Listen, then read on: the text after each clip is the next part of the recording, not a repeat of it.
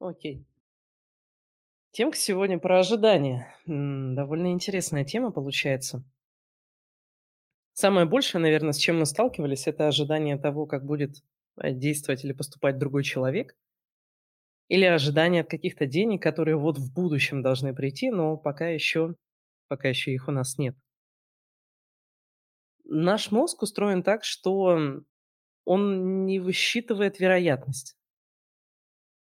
То есть мы, когда думаем о том, произойдет ли, не произойдет какое-то событие, нам больше кажется, что это вот либо будет, либо нет.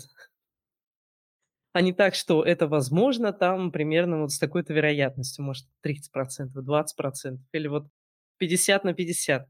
Как в том анекдоте, как, эм, блондинку попросили посчитать, э, вероятность встретить снежного человека в городе.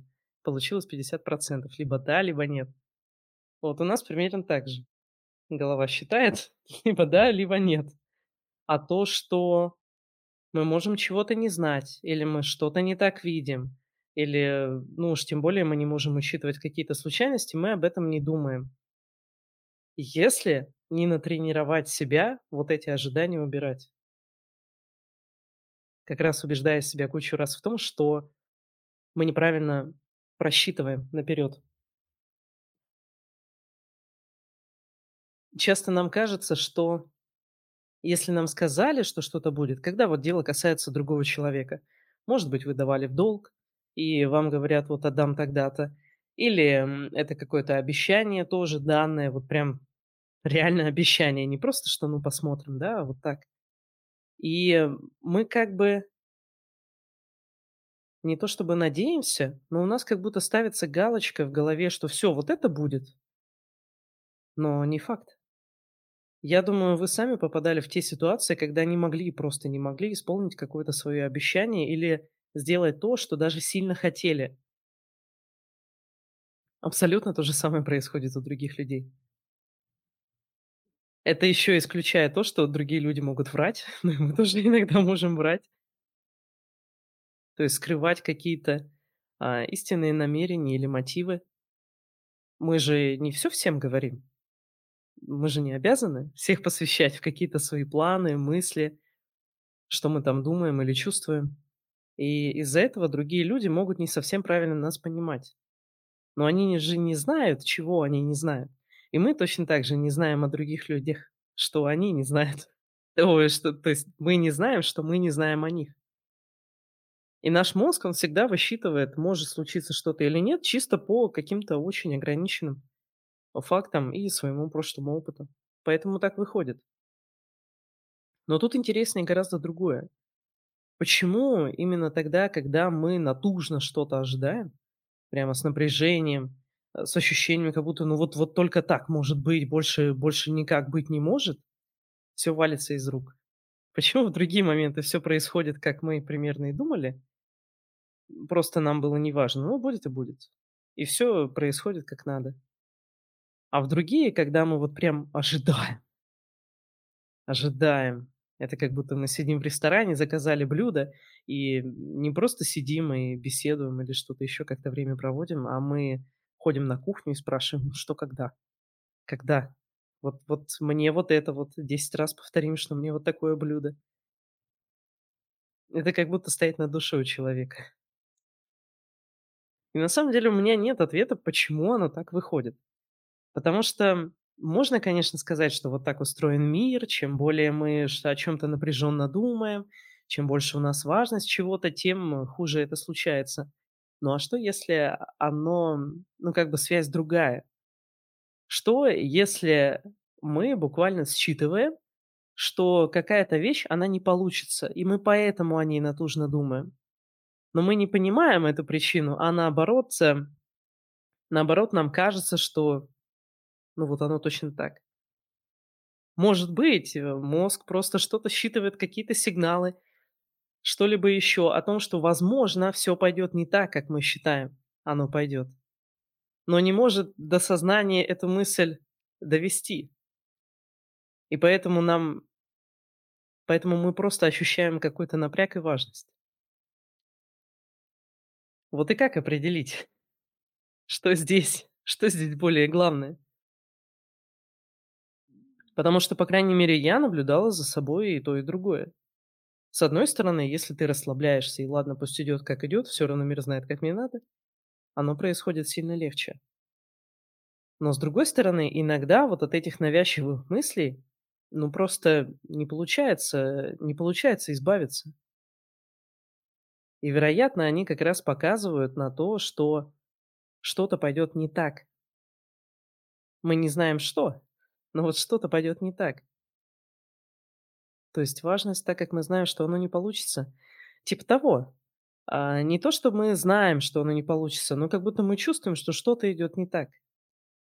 Что человеку или не стоит доверять, или что э, с нашими деньгами в будущем, которые вроде как должны быть, тоже что-то может пойти не так.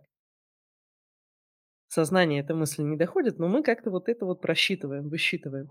Но из-за того, что наш мозг, он не сильно-то умеет работать с вероятностями и объяснять, что это возможно там, вероятно, на 20% или что-то еще, то получается, что мы просто испытываем какую-то какой-то ажиотаж с этим ожиданием.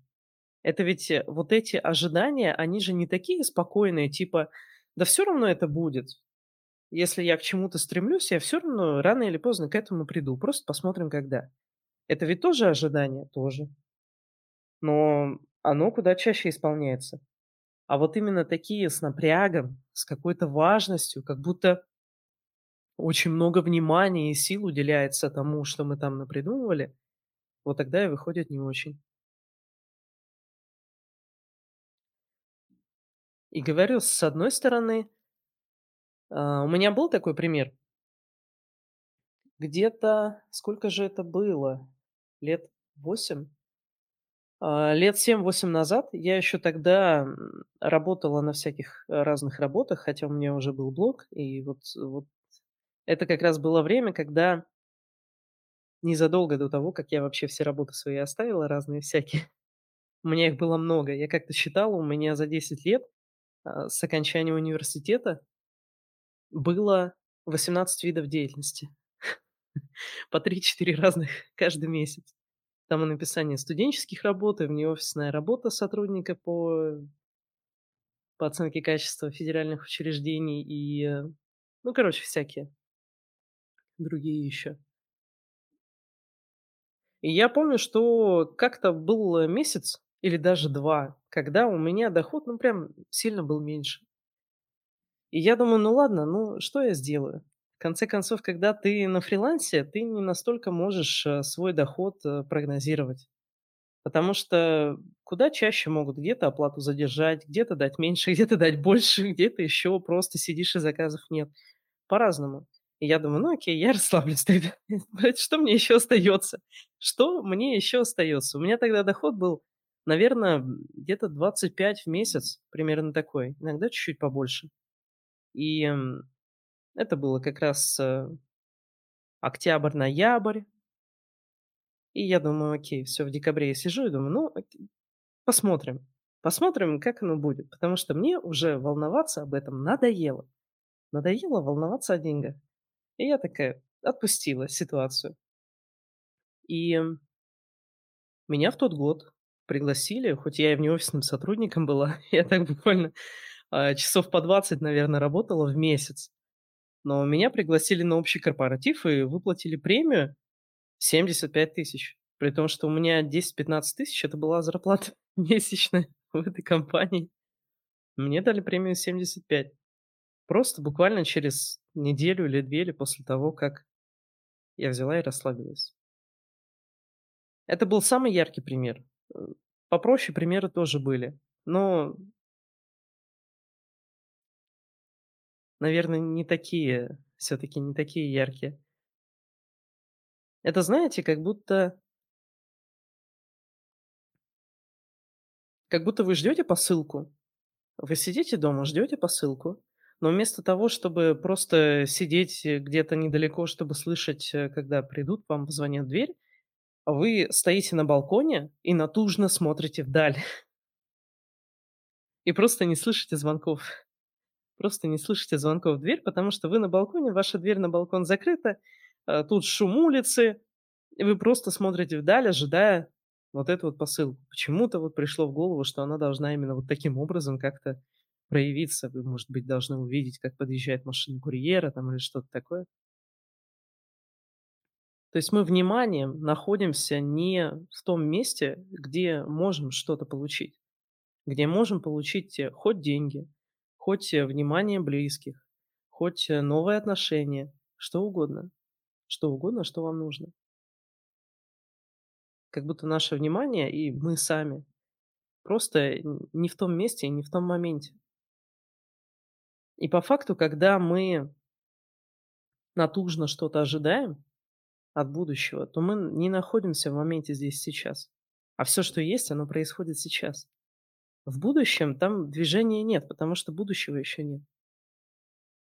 И чем больше мы представляем себя в нем, думаем о нем, думаем, как что-то произойдет, тем больше мы тормозим то, что происходит сейчас. И, соответственно, эти тормоза дойдут и до того будущего, на которое мы рассчитывали. Ну, а это даже, это уже даже третья, третья причина получается, которая может быть. Но скорее это, я бы сказал, это ближе к правде. И есть, мне кажется, все три. С одной стороны, мы миру мешаем своими ожиданиями какими-то конкретными. С другой стороны, мы просто смотрим не туда, не находимся в моменте. И еще с одной бывают ситуации, когда действительно нам голова сигнализирует, что что-то не так, а мы не можем этого понять. Мы отмахиваемся или пытаемся что-то проработать, а оно не уходит. Это же так, если, если нам нужно на что-то обратить внимание, буквально наша голова говорит, обрати на это внимание, то мы можем хоть запрорабатываться вообще, отпускать, включать там здесь сейчас процесс. Со вторым процессом спать всю, всю ночь, но ничего не будет. Точнее, будет даже нарастание этого ощущения этого напряжения. Почему мы ожидаем от будущего? Оно понятно, это скорее всего, это скорее всего страхи. Страх неизвестности. И мы цепляемся за любую возможность знать, что будет потом. И уже как бы от будущего уже танцуем, как будто мы себе застолбили какое-то местечко через месяц и э, уже знаем, что нам делать дальше. Что часто еще бывает, когда мы какое-то такое ожидание строим, то э, вот это ощущение, что мы не можем здесь и сейчас жить, в этом моменте, оно же очень сильно проявляется. Вдруг у вас как будто усталость появляется, сил меньше. Вы не можете особо думать о том, что поделать сейчас. Если вы думаете, что вот с какого-то заказа получите в будущем деньги, то сейчас вы не можете нормально ни работать, ни искать новые заказы, потому что как будто ваша жизнь, вот она поставлена на стоп. Просто стоит на каком-то стопе, когда вы что-то ожидаете впереди. Ожидаете, как э, какая-то ситуация развернется. Или ожидаете от того, что у вас с работой случится. Или ожидаете что-то, какое-то решение от другого человека. Вот пока вы в этом состоянии ожидания, жизнь стоит просто практически на нуле. Она очень сильно замедляется. Опять же, я думаю, потому что ваше внимание, оно не в ней, не в моменте сейчас. Поэтому одной из самых хороших практик будет это на самом деле здесь сейчас себе процесс запускать. И конкретно головой все время возвращать себя в этот момент. Буквально спрашивать, а где я? А что я делаю? Отвечайте себе на эти вопросы. А чем я занимаюсь? О чем я думаю сейчас? Как мои ноженьки чувствуют себя? Как мои рученьки чувствуют себя? Как мое тело себя ощущает? Это вроде кажется какой-то ерундой маленькой, но на самом деле это очень хорошо помогает. И стоит понять, что наш мозг это не какой-то суперкомпьютер, который обладает всей информацией, чтобы знать, как оно будет. Мы ошибаемся, причем в обе стороны. Где-то происходит что-то хуже, чем мы надумали, а где-то лучше. Я бы лет 10 назад еще, ну, я бы не поверила, что я могу вот этим заниматься, что я буду сидеть, эфиры проводить, или там консультации давать, или что-то еще такое. Я, конечно, знала, что я не буду работать на обычной работе, потому что мне это претило Всегда. Я, по обычному графику работала только 9,5 недель. Меня хватило.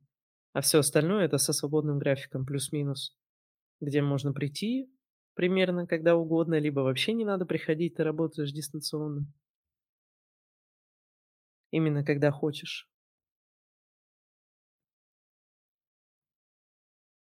Но вот такого я всё-таки представить не могла. Я бы, скорее всего, не поверила, если бы мне такое сказали. Потому что это сильно превосходит те ожидания, которые у меня тогда были. Но одна из тех проработок, которые я тогда, лет 10 назад, еще проводила- это как раз не ожидать. Кто был уже на тренинг-чатах, я думаю, вы слышали уже такую тему: мало ли мало ли как оно будет. Мало ли как оно будет. Кто я такая, чтобы загадывать на будущее, как хорошо может сложиться моя жизнь? Ну, откуда я знаю? Я не знаю. Я просто хочу, чтоб было хорошо, поэтому посмотрим, как это мир исполнит. Вы как бы умываете руки. Вы сказали свое желание, чего вам надо, чего вы хотите, чего вам не хватает, может быть. А дальше всё, вот всё. Я дело свое сделала, а теперь пойду заниматься какими-то делами вот в моменте сейчас, которые хочу. Захочу- сделаю уборку, захочу- сделаю там что-то по работе, захочу- встречусь с подругой. Наша задача по выстраиванию своего будущего- это просто в моменте, когда мы поняли, что нам что-то хочется, сказать об этом. Как если бы рядом находился какой-то человек, который только вот слышит и уже идет исполнять. Потому что буквально так оно и работает. Как за хлебом сходить. Без разницы, насколько это большое желание или насколько большое ожидание, пусть это будет как просто поход за хлебом. Просто поход в магазин, самый обычный, без всякой важности.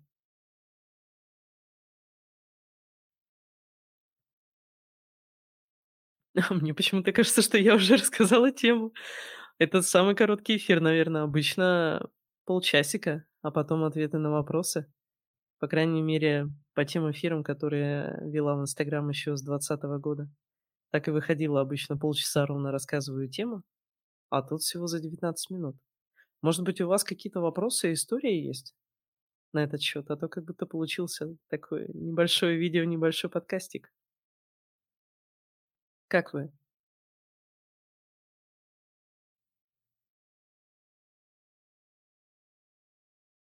Да, важно снимать, э, возвращением, ам состояние здесь, сейчас.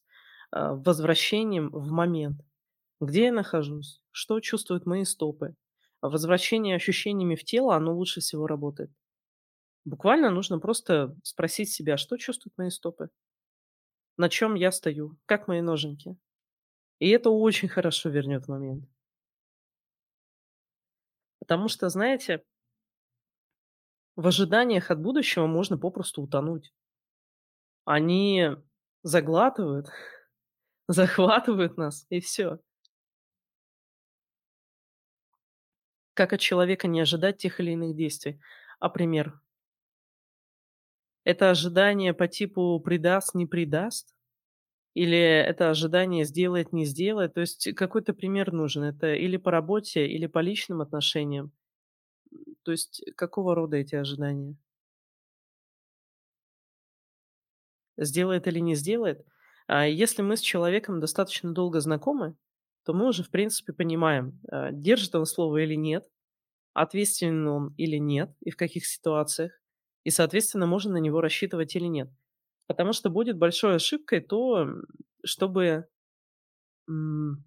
делать свои расчеты, исходя из его слов. Понятное дело, что если человек хочет что-то сделать, он нам скажет: "Я сделаю".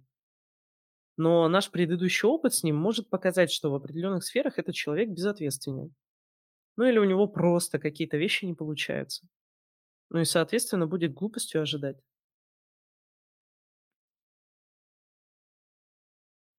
Здесь уже, как, а, так скажем, нужно принять ответственность за собственные ожидания. Не спихивать их на другого человека. Ну, он же сказал, что сделает. Ну, мало ли что сказал. Бывает всякое. Я вот эти ожидания училась убирать еще, знаете как? Я же проводила еще с девятнадцатого года достаточно много собеседований, и до этого консультировала. И периодически кто-то говорит или пишет, или в личном разговоре, или что-то еще: "Всё, я точно пойду к тебе там на обучение или точно пойду на консультацию".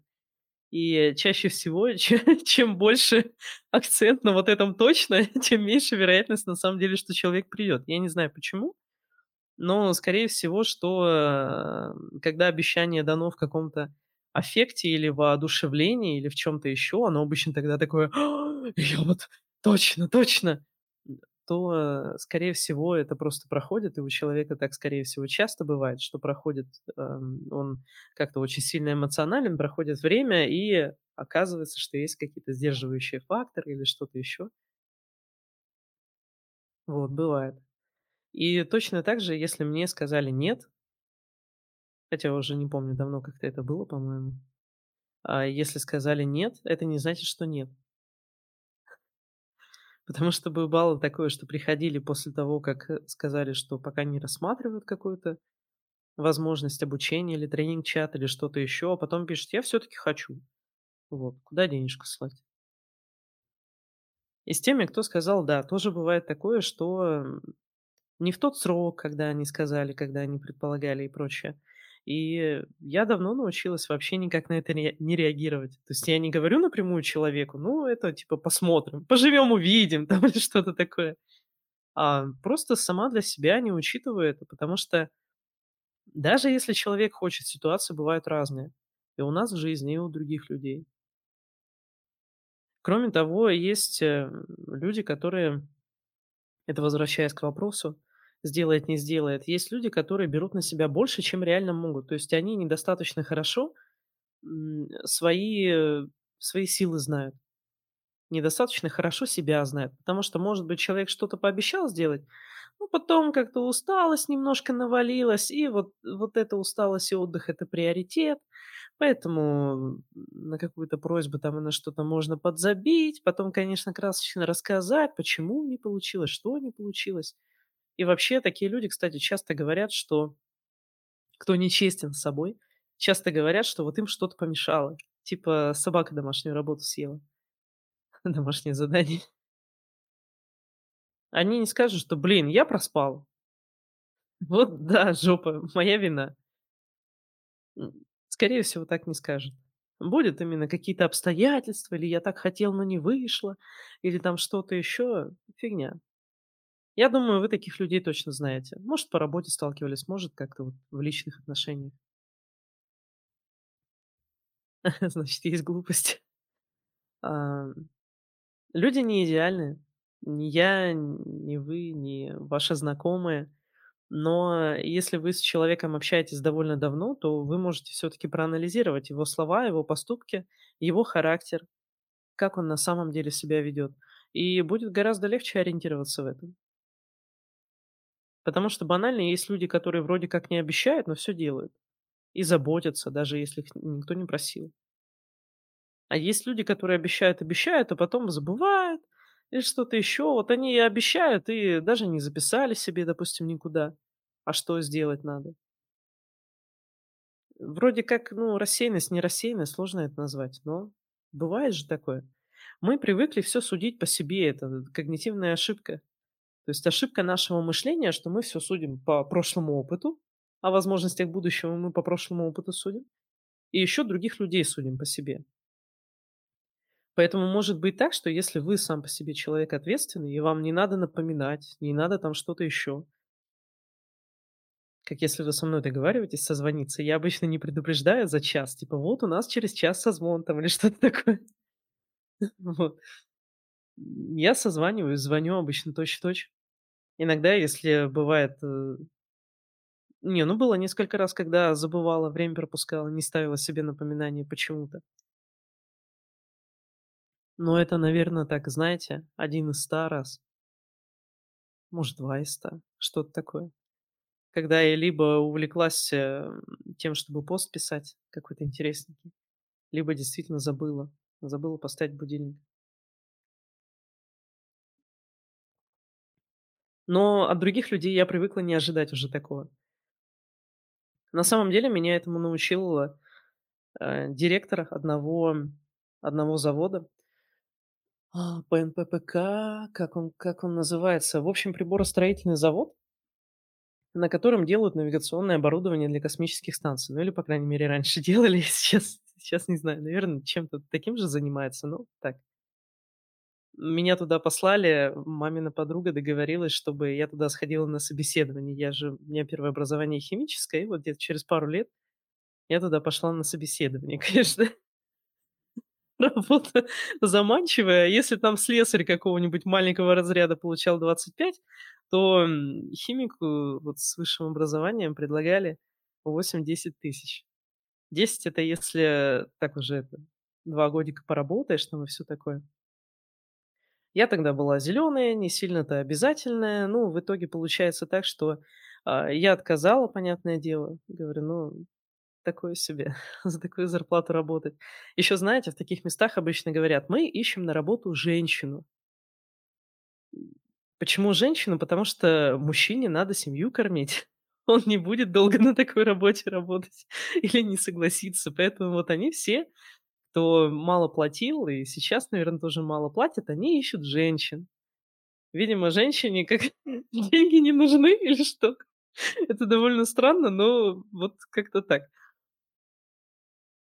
И я вроде сказала ему "нет", а он мне потом смс написал или что-то, что вот окончательное "нет" или "нет". Да или нет? Вот так. Он мне привил такую штуку вот просто одним своим поступком, чтобы конкретизировать ответ. Даже если вроде как всё понятно, всё равно надо конкретненько всё сказать. Относительно всяких обещаний и ожиданий бывает такое, что нам вроде как пообещали или сказали: "Ну, подумаю", или что-то ещё такое, а потом не сказали, что надумали-то. Вроде как имеется в виду, что мы согласны и на тот, и на другой исход, но по факту оставлять человека в неопределенности, даже в малой степени, это не очень этично, потому что в неопределенности нам быть довольно неприятно. И нам, и другим людям.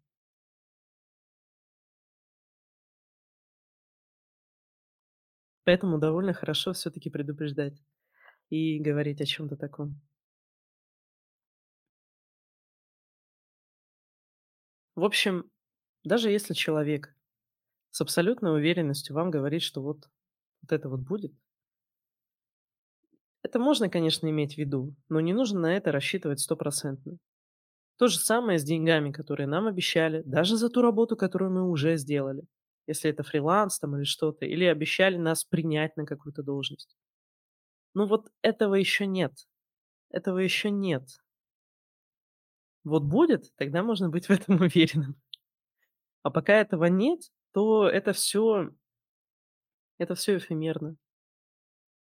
И когда мы на этом концентрируемся, мы теряем концентрацию в моменте здесь и сейчас, и наша жизнь, она потихоньку разваливается. Потому что вот эта тема, куда направлено наше внимание, она очень важна. У кого-то оно направлено больше в прошлое. Это когда есть какие-то ошибки, сожаления, чувство вины или обиды. И вот с этим однозначно надо работать. И вот методичка по 2 процессу, по процессу здесь, сейчас у меня на сайте nadеждащекотова.ком. Вот прям отлично. Чтобы не жить именно в прошлом.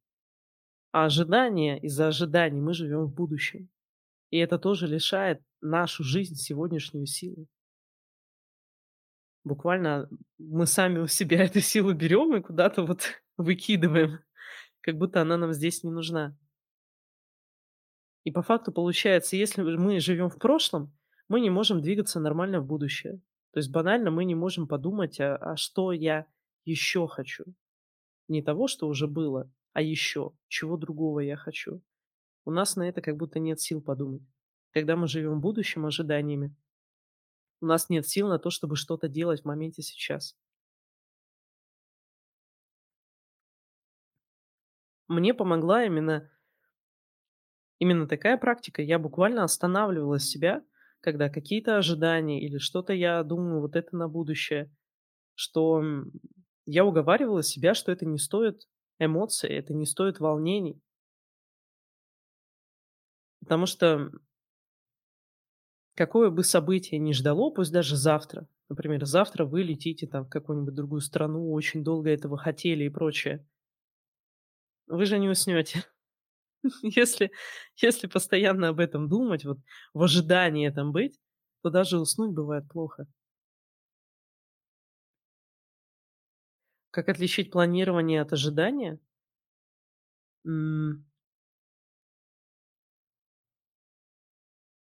Ха. А, кстати, планирование может стать, э, достаточно хорошим лекарством от ожидания.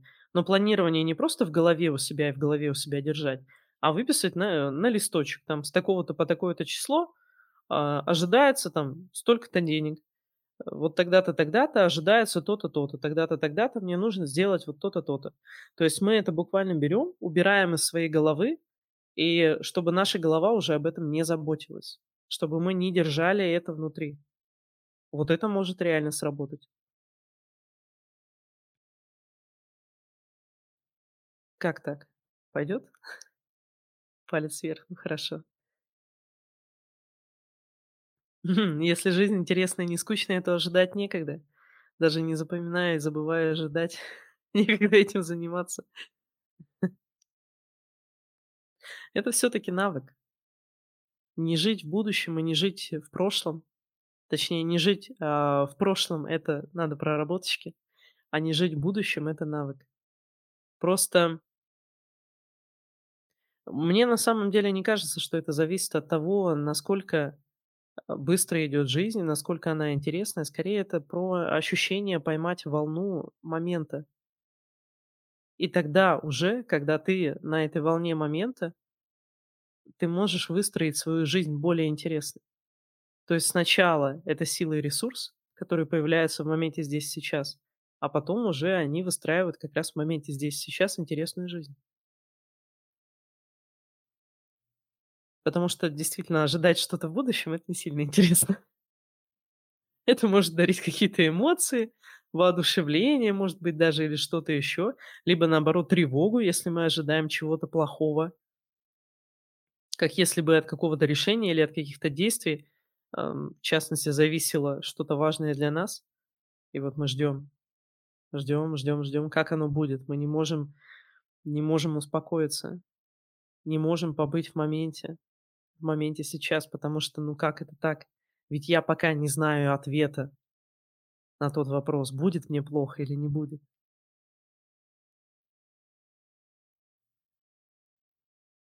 О, кроме планирования, еще одна интересная штука, тоже ей пользовалась.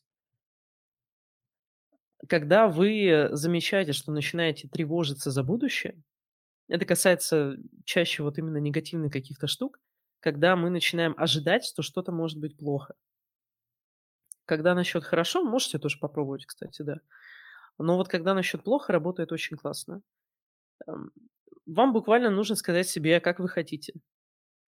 То есть вам мозг говорит, что, возможно, там будет плохо, а вы такие: "А мне надо вот хорошо, мне надо вот так". Если возможно, всё сделай. И миру тоже: "Мир, я вот тут чувствую, что может быть плохо, но мне плохо не надо. Сделай, чтоб было хорошо". Сделай по-братски.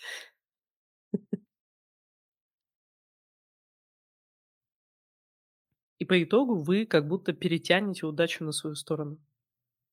Просто потому, что вы вслух заявили об этом. Как оно вам надо.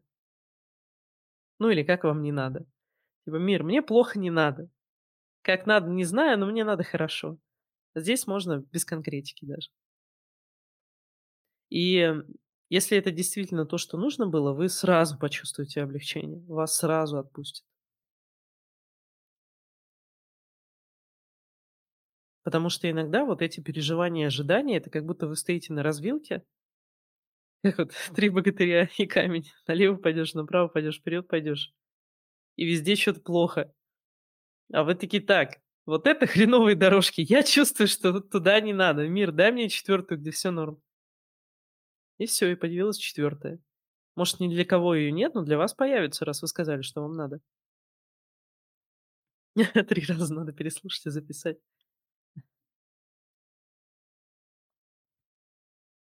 Вот такие дела. Так что на самом деле с этим, с одной стороны, справиться сложно, потому что оно эмоциональное. И когда вы чувствуете какую-то тревогу или вот это вот ожидание за будущее, или ажиотаж, то есть когда вы чувствуете не какое-то спокойствие внутри, а вот чё-то бурлит, бурлит, бурлит. Бурлит тревога, бурлит ажиотаж, а вот оно, вот вот, а я на то, на то, на то потрачу, или вот там встречусь, то, то, то, то, то сделаю. Как бы с такими такими горящими в аффекте глазами. Ну, это я утрирую, но суть в том, что когда вы чувствуете вот это то, во-первых, дайте себе подышать. Где мои стопушки? Что они ощущают? И если это что-то, ну, даже хорошее, плохое, так и сказать: "Вот мозг, мозг, мир, мне вот надо, чтоб по красоте было". Возможно, то, как я думаю, оно может быть хорошо. Это не самое лучшее. Поэтому я не говорю, что мне надо обязательно так, но мне тоже надо хорошо. Это штука, которая касается уже именно запросов на будущее. Когда вы формируете запрос и передаёте его миру, делегируете на будущее. Важно, чтобы это не было что-то сильно конкретное, особенно касающееся определённых людей. Типа: "Я хочу, чтобы Вася меня полюбил". Или: "Я хочу, чтобы деньги ко мне приходили вот через это конкретное занятие, именно вот эта конкретная сумма". Это устроить сложно. И тогда вопрос: а вам надо деньги или какое-то конкретное занятие? Почему деньги должны прийти именно отсюда? Это будет сложно. Поэтому нужны деньги, то просто запрашиваем деньги. Если кто-то говорит, что вот через месяц ты получишь там столько-то- хорошо, мне надо ещё. То, что вы через месяц что-то получите или какое-то желание у вас сбудется, это же не значит, что на этом всё. И вы тоже себя приучите. И миру говорите, что: "Мир, классно, давай ещё". Это, конечно, хорошо, хорошо, если будет, но я хочу ещё вот это, вот это, вот это, вот это. Сделай по-братски.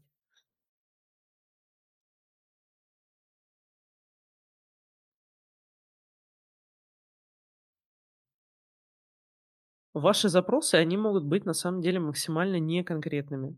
Вот эта тема с визуализацией про то, что нужно представить или прописать до последней там чёрточки и прочего, она знаете, как работает? В том плане, когда, а, вы недостаточно хорошо знаете, как вам надо, и вот прописывая, как вам кажется, вам надо, вы почувствуете, что вот это- да, а вот это- нет, а вот эта характеристика- это не то, а вот я хочу ещё вот это, об этом я раньше не думала.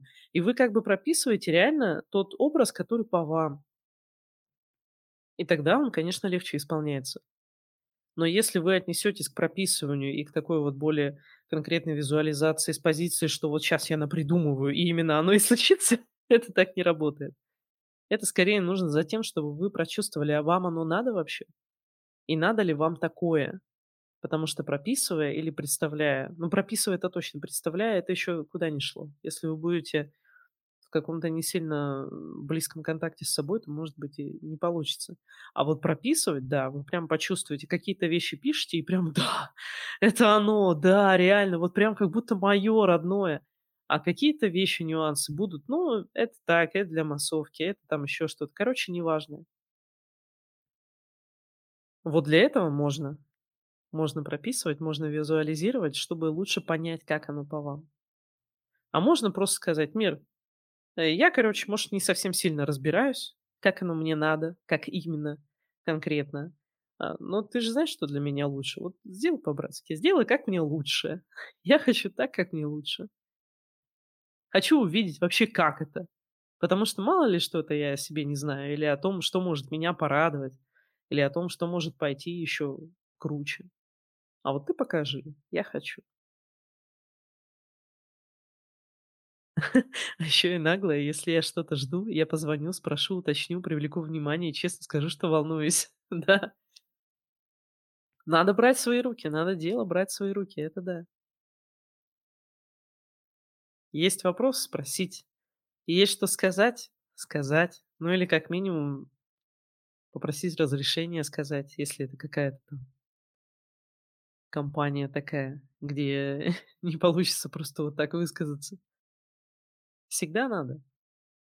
Потому что никто, по сути, за нас-то это не сделает. Это будут редкие случаи, когда кто-то сделает то, создаст нам условия.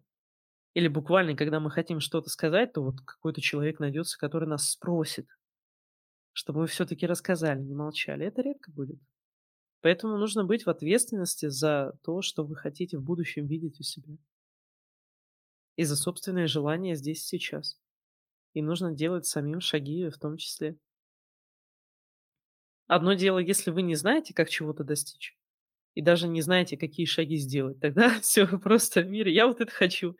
Я без понятия. Я вообще без понятия, как этого достичь.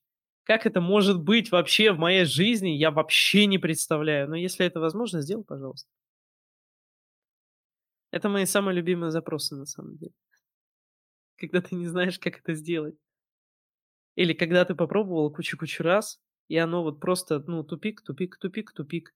Либо не то, либо вот так не хочу, точно осознаю, что не хочу. А как хочу, тогда не знаю, других выходов не вижу мир. Подскажи по-братски, как оно?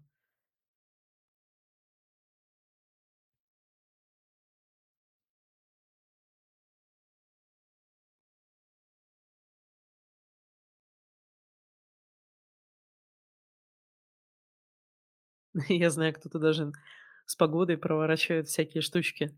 У меня это было всего 2 раза, потому что просто 2 раза мне хотелось это сделать, когда дождик остановить, либо чтобы облачков не было, чтобы можно было без зонтика гулять, когда мне это правда хотелось, и было не особо-то все равно. Я историй тоже много слышала, кто мира просил, и все была нужная погода, было отсутствие пробок или место на парковке, или что-либо еще. Было. Иногда нам реально достаточно только попросить. Просто проговорить вслух. Желательно вслух. И тогда как будто все нам сопутствует. Потому что когда мы молчим, оно как будто как будто мы и согласны.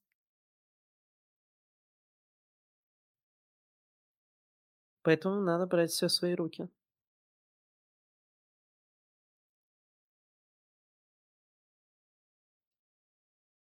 Вроде сделать такой запрос мира-то легко кажется, но на самом деле куда лучше работают запросы, которые по приколу, которые нам просто интересно, которые просто интересно, а те, которые нам действительно важны по жизни, вот их сложно сделать.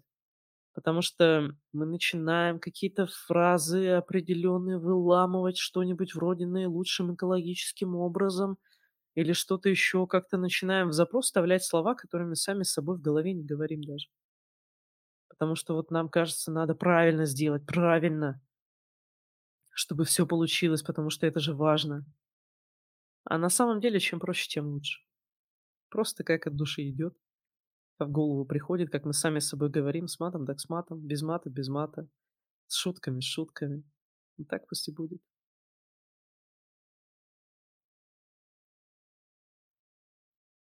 Ладушки, если какие-то вопросики есть, то задавайте.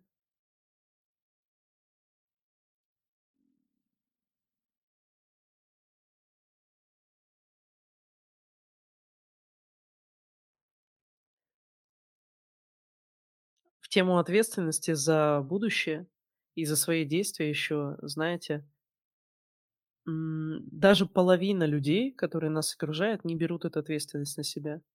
И по факту вы можете быть одним из десяти человек или одним из двадцати даже человек, кто ведет себя, так скажем, проактивно. Когда что-то надо, вы что-то делаете. Будь это какие-то запросы, проработки, пойти что-то сделать, с кем-то встретиться, что-либо еще. Потому что большинство, они просто сидят и чего-то ждут. Ждут, когда это случится с ними само. Даже вслух не говорят этот запрос. Даже иногда не делятся им с какими-то друзьями. Это я к тому, что конкуренция здесь низкая. Телефонная линия у мира всегда свободна. Вы можете всегда на нее дозвониться. Всегда ваши желания будут услышаны, а учитывая то, что другие люди часто свои желания не проявляют, то еще и будет исполнено довольно быстро.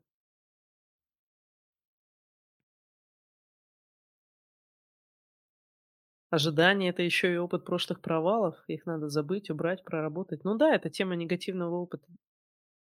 Буквально, когда нам все время били по рукам, когда мы что-то хотели взять. Нам уже страшно, и только очень большое желание может это пересилить. Телефонная линия свободна, круто. Да, да.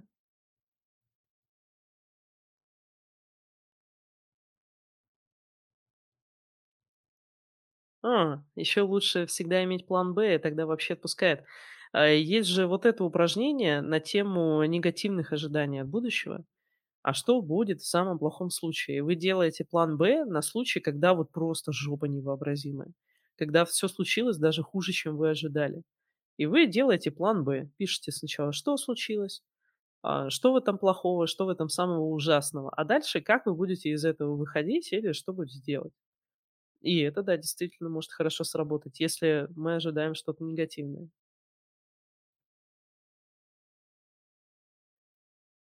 Я сына учу просить у Вселенной или у Деда Мороза, круто. Он так снег попросил, а через неделю выпал снег и долго лежал. И кота попросил так, муж был против, но через несколько месяцев таки согласился, хоть мы в чужой стране на съемной квартире. Круто, круто, круто. На тему того, как еще можно это проработать, с любыми изменениями, чтобы они происходили быстрее и чтобы мы были готовы к большим изменения, изменениям, можно поработать с сильным процессом. Он есть в открытом доступе, если вы тем более практик процессов, то э, лучше позапускать на обмен, или если он у вас сами себе, тогда движение будет сильно быстрее.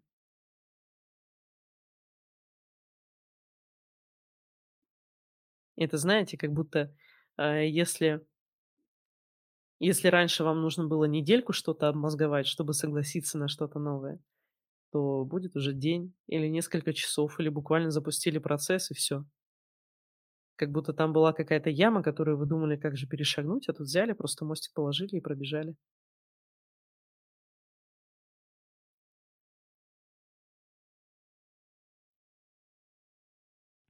Хм, а я прошу выйти на работу, но никак не могу выйти, сопротивляюсь. Твердо решила, завтра начну, и сын заболел, уже дней 10 болеет.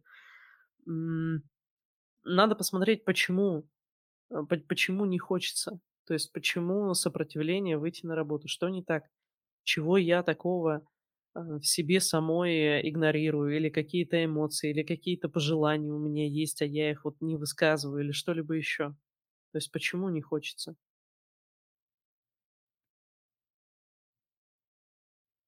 Вот эти темы еще, как на силе воли, про то, что вот, э, завтра начну, твердо решила, вот вот эти фразы там твердо решила, точно сделаю, там что-то еще. Они обычно говорят про то, что мы немножко себя насилуем.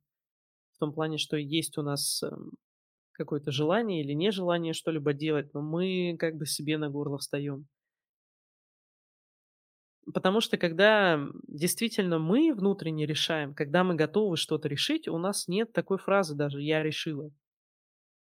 Потому что мы просто берем и делаем. У нас уже не встает никаких вопросов. Нам сознательно уже ничего не надо решать. Страх ответственности и выйти из зоны комфорта. Про ответственность, боже, это такая история. Я 2 или 3 ли года работала внеофисным сотрудником, а, в организации, которая занималась оценкой качества работы учреждений культуры федеральных. То есть это всякие там Эрмитаж, национальные библиотеки, а, Кремль, ну вот всякие музеи, библиотеки, театры, Мариинки всякие, ну вот это вот. И я там работала в технической поддержке, получается. То есть, э, консультировала, ам, людей, которые которые с нами работали. Э, по сути, мы делали что? А, в этих учреждениях ставили терминал. Возможно, вы видели, кстати, просто планшет на стойке, где можно было выбрать, э, как вам понравилось там качество обслуживания, как вам понравились экспозиции, там что-то еще. То есть вот оценка качества предоставления услуг. И с этими терминалами чё только не делали. Почти каждый день мы общались, э, с техником из Эрмитажа. Он чё только не рассказывал. Говорил, что взламывали вот этот вот планшет, выходили там из этого приложения, из этой программы, ставили порно или там еще что-нибудь. Просто вообще. Он говорит, билетную кассу как-то взломали, поставили там тоже какие-то пошлые картинки. Это, говорит, у нас каждый день. А, так вот, э, начальник этого направления, он постоянно практически жил в Москве и, э, соответственно, работал там, э, с министерством общался, там еще там прочее. И в том числе в его, ведение входило смотреть, как эти терминалы работают, где-то какой-то заменить, вот что-то такое. И то ли он переработал, то ли что. Но он допустил там косяк, отправив делегацию к неработающему терминалу. То есть понятное дело, что не все идет, э, гладко и хорошо, особенно когда у тебя там сотни учреждений, и в каждом может что-то каждый день случиться. И в каких-то, бывало, терминалы не могли заменить по несколько дней, они не работали. И вот он то ли случайно, то ли как отправил делегацию из Минкультуры именно туда. В МХАТ, по-моему, что ли. И его после этого уволили. Мне предлагали потом эту должность, и, хоть у меня еще не было по-моему, я даже блог еще не завела к тому времени. Или завела уже, но чисто туда просто статьи писала, блог ВКонтакте в шестнадцатом году меня появился. Просто писала туда статьи. Но я всю жизнь практически уходила от работы 5 через 2 э, с девяти до с девяти до шести. Я всю жизнь от нее уходила, и не имея других, м, причин отказываться, потому что там и хорошая зарплата, и контакты с министерством, и вообще получилась бы реально классная карьера. Потому что, как оказалось, я человек ответственный. И предложили почему мне, потому что на остальных не могли положиться просто. Я раньше думала, что, там как какой-то косяк допущу, и я себя корила прямо за это. А если я болею и, э, мне надо отдохнуть, я не могу просто головой работать, мне было жутко стыдно за это. Мне деньги платят, а я тут болею или что-то такое. Я еще и с температурой могла работать, там отвечать на звонки, отвечать поддержку. Я это потом все проработала, конечно. Это абсолютно нормально, когда тебе надо отдохнуть. Но оказалось-то что? Что там практически все, наполовину филонят, что-то делают не так, какие-то ошибки допускают, начальству не сообщают, даже если это важно. В общем, вероятно, люди, как я, достаточно ответственные, не понимают того, насколько безответственны остальные. Ну, не остальные, а многие. Просто не понимают. А, блин, я всегда так работаю. Да, да-да-да. Я как раз говорила, я тебе думала, что ты, скорее всего, вот так и Да. На совесть, скажем так. Э, но это скорее какая-то личностная черта именно ответственности, что ты не можешь сделать делать плохо. Как минимум на четверочку, а лучше на пятерочку надо сделать. А если какая-то ошибка, то ты обязательно придешь и предупредишь об этом всех тех, кого это может коснуться, попросишь помощи там или что-то еще. Вот это как бы и есть ответственность. То есть ответственность- это не когда ты ошибки не допускаешь, а когда ты способен э, их учесть и, э, минимизировать ущерб от этих ошибок. А обычно, когда все делается вовремя, то этого ущерба-то и вовсе не будет. Но большинство не так работают. Большинство, они боятся сказать о какой-то ошибке или постоянно какие-то дела откладывают и не предупреждают, или что-то еще. У меня был даже такой момент в этой компании. Там очень хорошие начальники, там 2 начальника. Это просто, я не знаю, это золото. Это реально золото. И я помню, меня вообще не пёрло. Я полгода, буквально первые полгода там работала, и вообще вот там нужно было таблицы какие-то считать, там по спортивным учреждениям, там что-то высчитывать, в "Экселе" делать. Меня так это не пёрло. Я практически 2 недели этим не занималась. По сути, 2 недели не работала, хотя мне платят зарплату. Может быть, даже больше, может, месяц, не помню точно. Я пишу, э, вот одному из начальников сообщение по почте, что вот так и так, меня э, как бы лучше уволить, потому что, ну вот я, вот, вот, вот я не справилась, все. Он мне тут же звонит, говорит, Надежда, ты чё, все нормально, все хорошо, никто тебя не будет увольнять за такое. Сейчас потихонечку возьмешься за работу, все сделаешь. всё. Ну и в итоге вот, она за 2 с лишним года доросла до того, что мне хотели доверить контакты и с министерством, и вообще курировать вот эту вот штуку. Поэтому я тогда не знала, что большинство остальных работают гораздо более безответственно, даже на какой-то такой ответственной должности, достаточно большой. Поэтому, если вы ответственны, если вы думаете вообще, к чему приведут ваши действия, думаете о других людях, и вы берете ответственность в том числе за свои какие-то желания, если вы что-то хотите, вы делаете шаги, или хотя бы делаете запросы, думаете над этим, что-либо еще, а не просто на самотек, то нас таких меньшинство. Поэтому не так-то сложно в реальности добиться в жизни чего-то хорошего. Хоть в отношениях, хоть в работе, хоть в чем. Потому что большинство людей вообще не делают шагов. Они не работают над собой. Они не обладают навыком какого-то хорошего самоанализа, чтобы вообще выявить, что с ними что-то не так. Поэтому конкуренции на самом деле довольно мало. Найти хорошего, ответственного сотрудника, который способен не подставить, грубо говоря, и более-менее обучаем, это очень дорогого стоит. Как я уже сказала, я считала, занималась 18 видами деятельности за те 10 лет после окончания университета. И там были еще ку- курьером я работала, разносила письма из налоговой, и мерчендайзером была. Что-то еще там, короче, такое было. В общем, мне было странно то, что меня практически в каждом месте чуть-чуть поработаю и назначают куда-то там на ответственный участок, так скажем. Допустим, э, курьером я была, я закрывала районы, по которым была неразбериха. И плюс я работала по центральным районам, там, в ГУВД носила письма, еще что-то такое. Работала мерчендайзером, меня практически сразу же поставили на гипермаркеты, где нужно было конкретные людей знать, и к кому обращаться, и что делать. Я там сама ценники печатала в их программах, хотя, по идее, это нельзя было, но мне и это давали делать. И я не понимала, что, ну, не у всех так. А на самом деле людям то ли лень, то ли сложно, то ли что-то еще.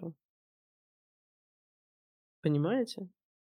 Им сложно даже для себя постараться. Поэтому а, хорошие, хорошие, разумные, ответственные люди нужны везде, кто бы чем ни занимался. Поэтому стоит вам себя так проявить в каком-то новом месте. Может, если в том месте, где вы, в той, в той компании, компании людей или компании вот как бизнес, где вы как-то это не ценят или не видят, надо просто идти в другое место, и все будет отлично. Возможно, вы от себя не сильно-то много ожидаете, хотя надо бы побольше. Потому что ожидать своей ошибки– это одно, а ожидать того, что вы Достойны чего-то большего или можете что-то большее. Пусть не сейчас, но научитесь и сможете. Вот это очень хорошая вещь. Вот это точно надо делать. Это просто кажется, что другие люди сильно лучше. Вот э, у меня ученики практики процессов. Мне практически каждый второй говорит, что ну как? Ну вот это они, они там все вот такое вот могут. Да даже не половина, больше мне говорили. А я, а я, я же вообще вот, вот только чуть-чуть могу, они все такие крутые, а я. И вот это мне половина или даже больше практиков так говорили. В том числе те, кого называли самым крутым. Так что мы все себя недооцениваем. И, возможно, поэтому не пытаемся взять от жизни что-то большее для себя. Просто потому, что не привыкли о себе думать, как о человеке, который этого большего достоин, и более того, может это просто взять. Потому что часто бывает такое, что какие-то успехи, должности, отношения и что-то еще, оно просто вот на поверхности лежит, его никто не берет. Иногда даже у нас уже все есть, чтобы это получить, но мы просто не спрашивали.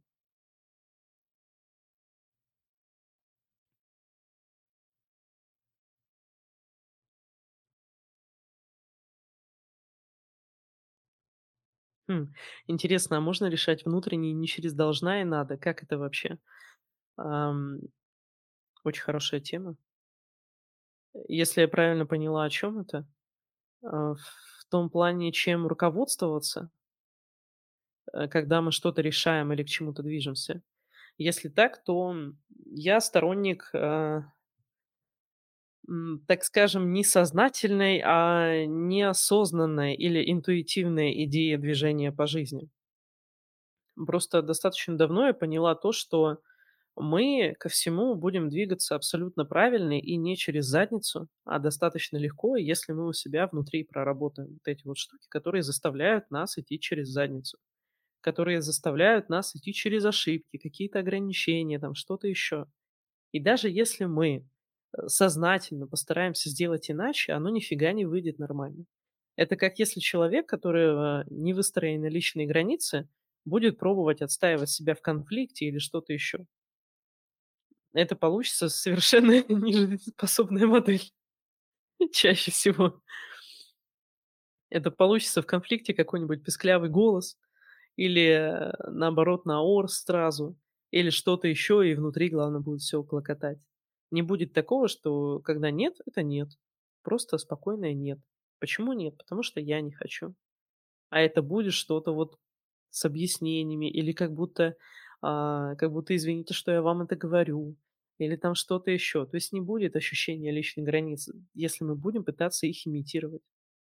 А вот если мы у себя внутри проработаем, какого хрена у нас это всё не выстроилось или почему мы себя в этом ограничиваем, тогда мы начнем гораздо естественнее всё это делать. И точно так же насчет, э, решения, что, куда, кого там, как идти. Проработать всё то, что не дает принимать решения внутренне легко. Потому что у нас может быть идея, что принимать решения и делать жизненные выборы- это сложно. И вот когда у нас такая идея или убеждение есть, помимо прочего, то мы так и будем жить. Мы будем ввязываться в какие-то штуки, где действительно сложно сделать выбор, или где у нас никогда не будет достаточно информации, или что-либо еще. И мы будем там оставаться, а не уходить, потому что нам кажется, что так нормально.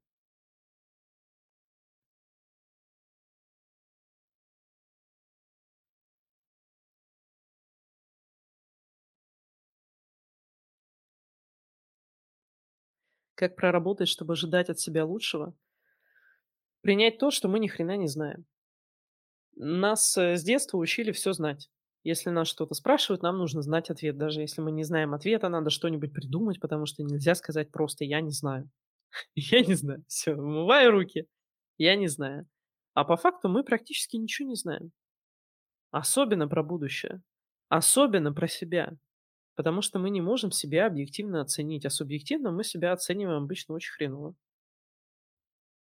Поэтому нужно просто это принять, смерить, так сказать, свое эго, как будто мы всё знаем или всё должны знать. Позволить себе не знать чего-то и прямо об этом заявлять и говорить. И всё, тогда будет супер. А если это запрос на проработку, то именно такое: что мне мешает не знать? Что мне мешает спокойно себя чувствовать, когда я не знаю? И вот на это запускать процесс.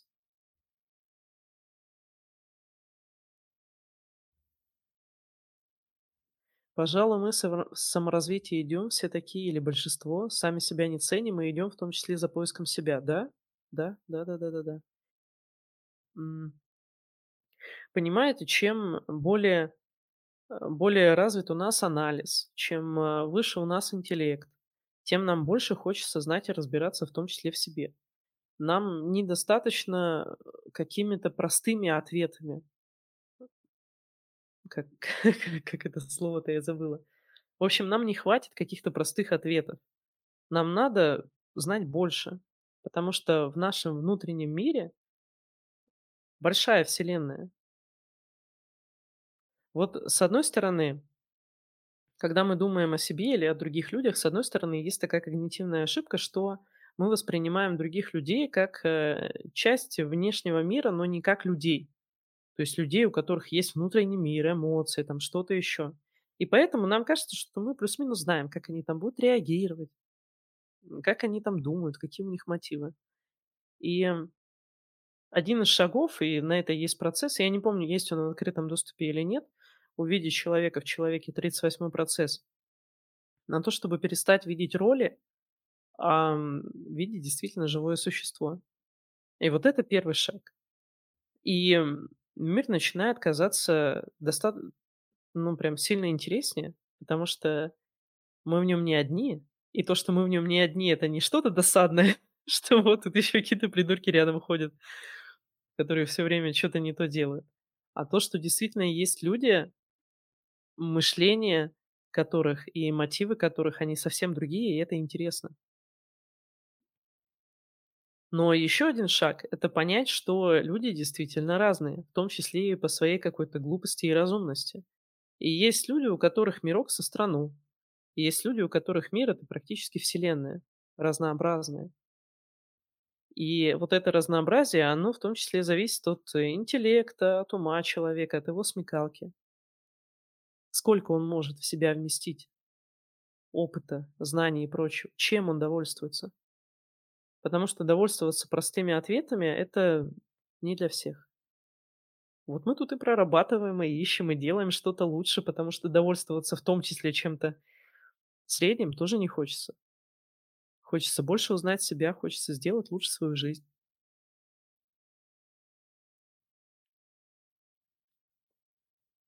Доверять себе, и всё проще складывается и без напряжения. Часто да, да.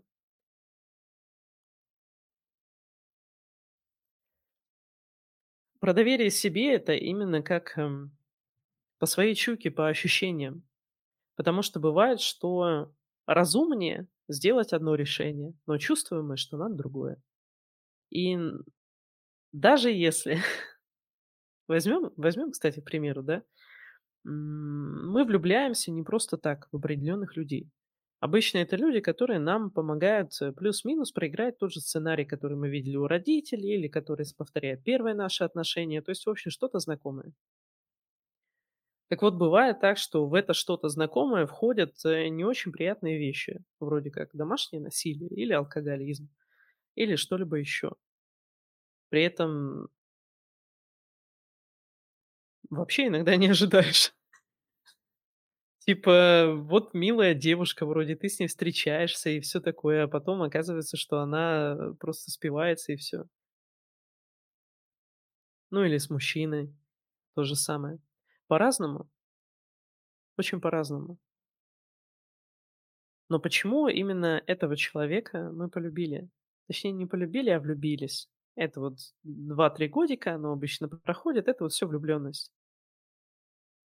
Потому что у нас внутри какая-то вот есть шаблон. Да, он неказистый, да, он не самый лучший, но он есть. И мы по нему следуем.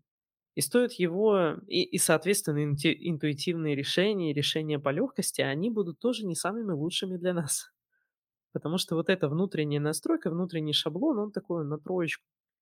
На троечку из пяти, а то и на троечку из десяти. И нам будет по легкости так поступать. Но это будет нехорошо.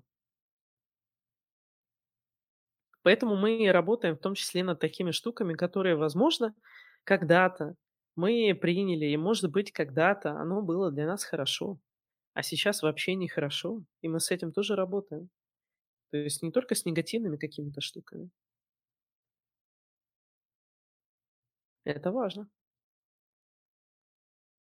По-хорошему, мы, если хотим жить действительно свою жизнь, то мы должны переоценить вообще все ценности, все умозаключения, убеждения, которые у нас есть. Откуда я вот это знаю? А почему я вот так к этому отношусь? А почему я считаю вот это там таким-то? Это я считаю? Или это я где-то услышала и просто приняла это? Или так делает большинство, поэтому я считаю, что это нормально?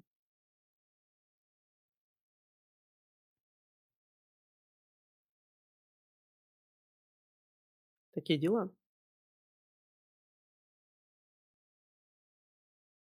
В общем, ладушки. Такой вот у нас эфир.